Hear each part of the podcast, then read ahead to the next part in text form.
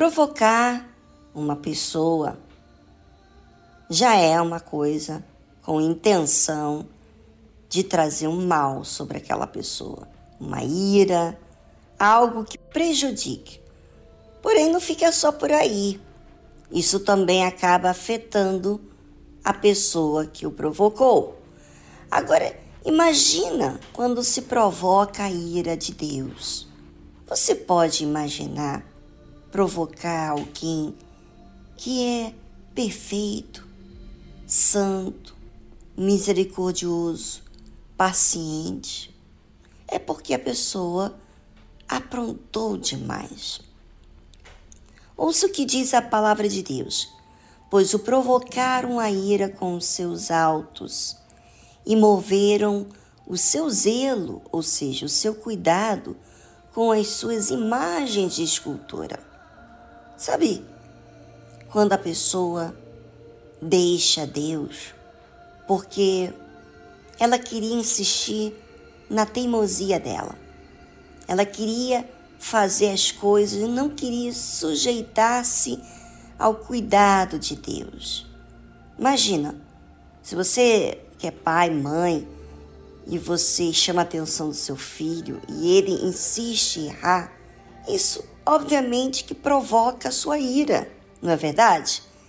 Assim também com Deus, porque Deus deu tempo, fez toda a sua parte, teve aquele zelo, aquele cuidado, mas aquelas pessoas não aprenderam com tudo aquilo que Deus fez com elas. Elas se tornaram ingratas. Elas se tornaram, elas eram ingratas a Deus. E com certeza, quando a pessoa não dar atenção a Deus, não o respeita, ela vai dar esse respeito, ela vai trocar o que ela daria a Deus para alguma outra coisa. E é isso que o povo de Israel fez.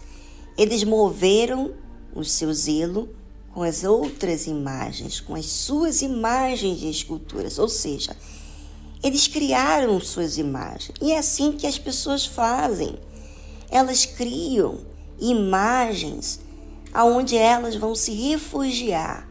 Por exemplo, muita gente trabalham, vivem trabalhando, só se sente feliz quando trabalha, porque quando chega em casa, ela volta aquele vazio, aquela tristeza, aquele buraco, né?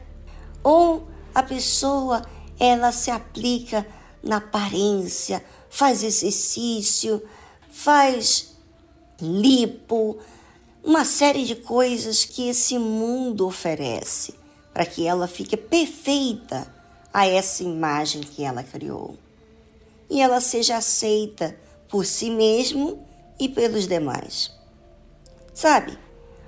Alguma coisa a pessoa faz para substituir Deus.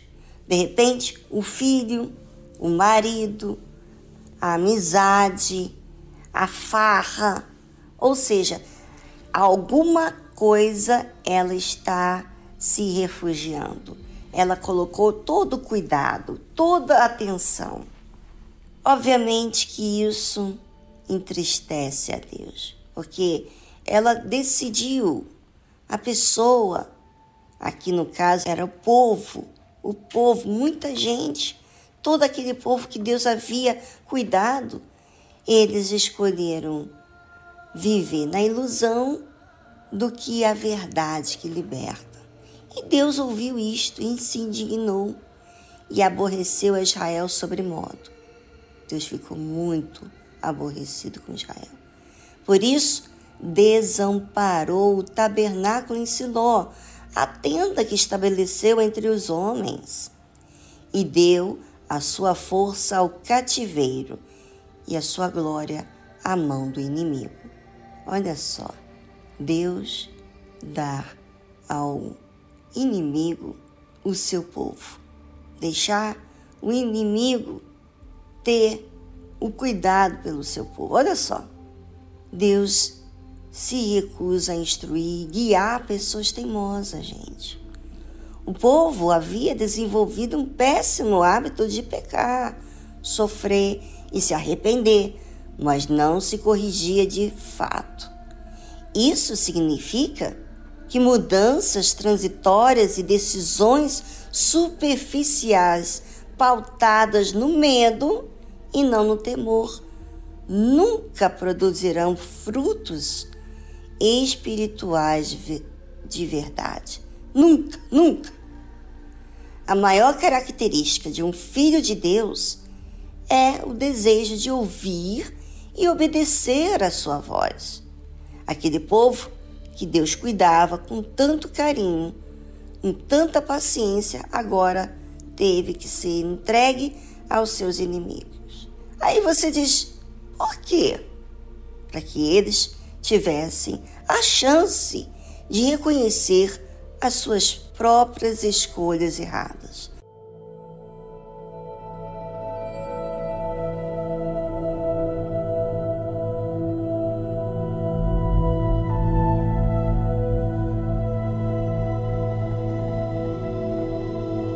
Deus era a glória de Israel. De ter ele como Deus de Israel, era ter alguém que o defendesse, que desse escape, maravilhas. Todos os outros povos ficavam de boca aberta com os feitos de Deus ao povo de Israel. Mas aquele povo não soube receber tamanho amor tamanha atenção. Por isso que Deus teve que dar a força ao cativeiro e a sua glória à mão do inimigo. Muito triste isso. É você ter a condição de ser livre da sua escravidão e você escolher continuar ser escravo porque não quer mudar para ser livre. Novamente aquele povo teve que ser cativo e o seu inimigo ter domínio sobre eles. E você, ouvinte? Qual é a sua condição diante de tudo aquilo que Deus tem feito na sua vida? É de ser teimoso? É de continuar que Deus ceda ao seu jeito, sendo assim o seu próprio Senhor?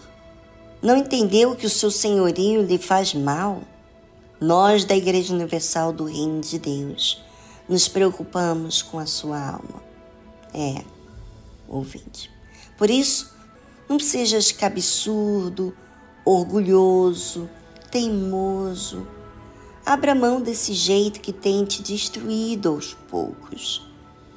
Ei, eu creio que você pode mudar tudo que você já viveu até agora.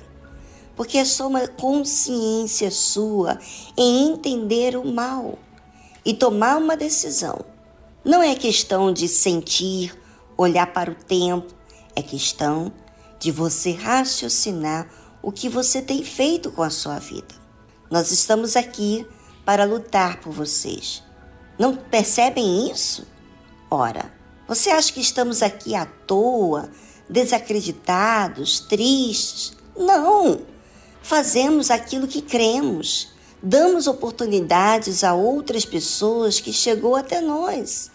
Agora, a decisão, a mudança tem que partir de você. É algo racional, é uma decisão que se faz. Vamos lá. Decida, não se sujeita às vozes que dizem na sua cabeça que não vai conseguir, que não tem jeito. Repreenda essa voz do diabo e parta para aquilo que você quer alcançar com Deus. Porque Deus está de braços abertos para trabalhar em você. Você vê, o povo, ele pegou um povo difícil para cuidar. E se você tem sido difícil, é só você ser humilde e aceitar a orientação, a direção que ele tem dado para você.